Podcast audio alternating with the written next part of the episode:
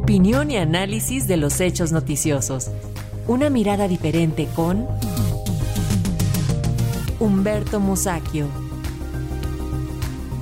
Y justo sobre estas acusaciones hechas por la exdirectora de Notimex, San Juana Martínez, nos comenta nuestra analista Humberto Musacchio, a quien saludamos con muchísimo gusto en este inicio del 2024. Te escuchamos con atención, Humberto, bienvenido.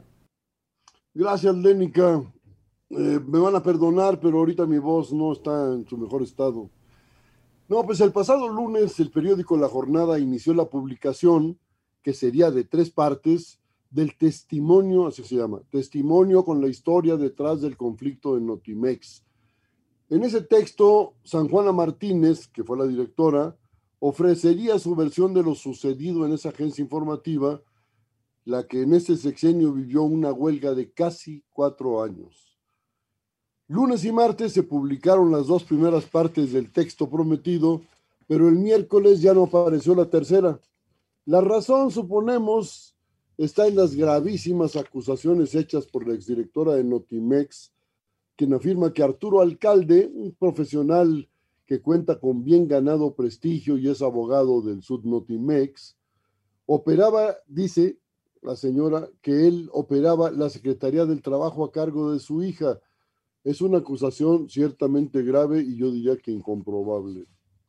La señora Martínez, San Juana Martínez, afirma que el estallamiento de la huelga en la agencia en febrero de 2020 dispuso de un recuento fraudulento avalado por las autoridades laborales, donde votaron a favor personal de confianza y gente ajena a la agencia.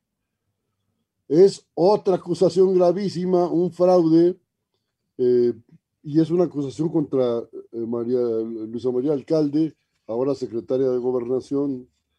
San Juana también acusa a Marat Bolaños, hoy titular de la Secretaría del, Trabajo y Previsión Social, de haber advertido a ella y a sus colaboradores que de las liquidaciones al personal teníamos, dice ella, teníamos que entregar 20% para la campaña presidencial de Claudia Sheinbaum. En la segunda entrega del texto, la autora vuelve sobre el asunto y dice que le ofrecieron una liquidación personal de 11 millones de pesos y, lo entrecomillo, al más puro estilo del viejo régimen prianista, José Luis Sánchez Cuasitl, director jurídico de la Secretaría del Trabajo, quería comprarme y sutilmente se lo hizo saber al director administrativo de la extinta Notimex, Carlos Peñalosa Martínez, a quien Sánchez Cuautli hizo un segundo ofrecimiento, siempre y cuando, supuestamente le dijo, eso afirma San Juana, siempre y cuando nos entreguen 20% para la campaña de Claudia Sheinbaum. Agrega la exdirectora de Notimex que en una entrevista con el presidente López Obrador, para que veamos hasta qué punto llegan las, las acusaciones de esta señora, le presentó una lista de anomalías a, lo que el mandatario habría respondido, gracias San Juana por la información, no vamos a permitir abusos, pero San Juana agregó, lamentablemente no fue así, esto es como si el presidente eh, permitiera abusos, pues es, es una manera de acusarlo.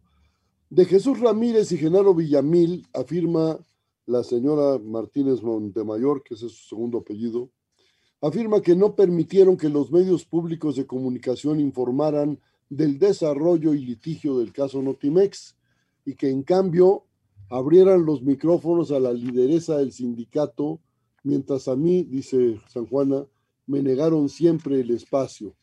Pero luego agrega algo que pone las cosas en su lugar. Cuando le reclamé a Villamil, me dijo, es que yo vine a conciliar y tú preferiste el conflicto. Pues sí, porque esa ha sido la marca de su actuación en Notimex porque en efecto, desde que llegó ahí, optó por el enfrentamiento, cambió varias veces a su personal de apoyo y frente a los problemas que existen en cualquier organización informativa, desplegó una lucha implacable contra el sindicato, el Sudnotimex, le creó un sindicato blanco a manera de contrapeso, realizó cambios y despidos de modo arbitrario y durante la prolongada huelga siguió recibiendo íntegro el presupuesto de la agencia, pese a que no tenía que cubrir toda la nómina, y de eso pues yo creo que tendrá que rendir cuentas, supongo. perdón, pero su problema mayor ya no son los trabajadores sindicalizados que bien o mal recibirán las indemnizaciones de ley.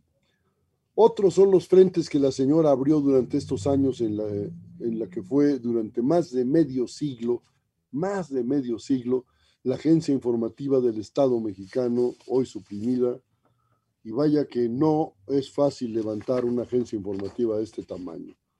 Desde luego, el presidente López Obrador dijo que San Juana deberá aprobar sus acusaciones, yo también lo creo, que por lo pronto afectan a dos secretarios de Estado, ni más ni menos, al vocero de la presidencia y a quien encabeza el sistema público de radiodifusión del Estado mexicano.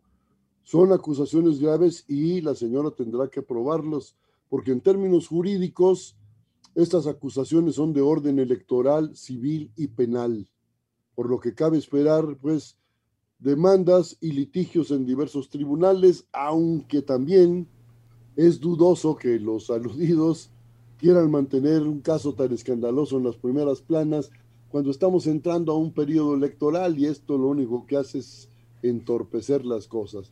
Por eso creo lo más probable será que San Juana sea reconvenida discretamente para que guarde silencio y colorín colorado pero la deslealtad y el daño ya están hechos. Y me parece pues que es triste, triste para el gobierno mexicano que una funcionaria de ese nivel haga tales acusaciones. Pienso. Así es, Humberto. Muchísimas gracias. Muy buenas tardes.